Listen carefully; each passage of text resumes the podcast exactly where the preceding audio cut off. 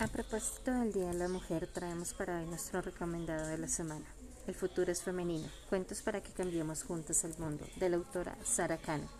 Es un volumen que reúne a, los mejores, a las mejores ilustradoras del momento como Ana Santos, María Gese, Laura Agustí, Elena Pancorbo, Lady Decidia, Amaya Razola, Naranja y Agustina Guerrero.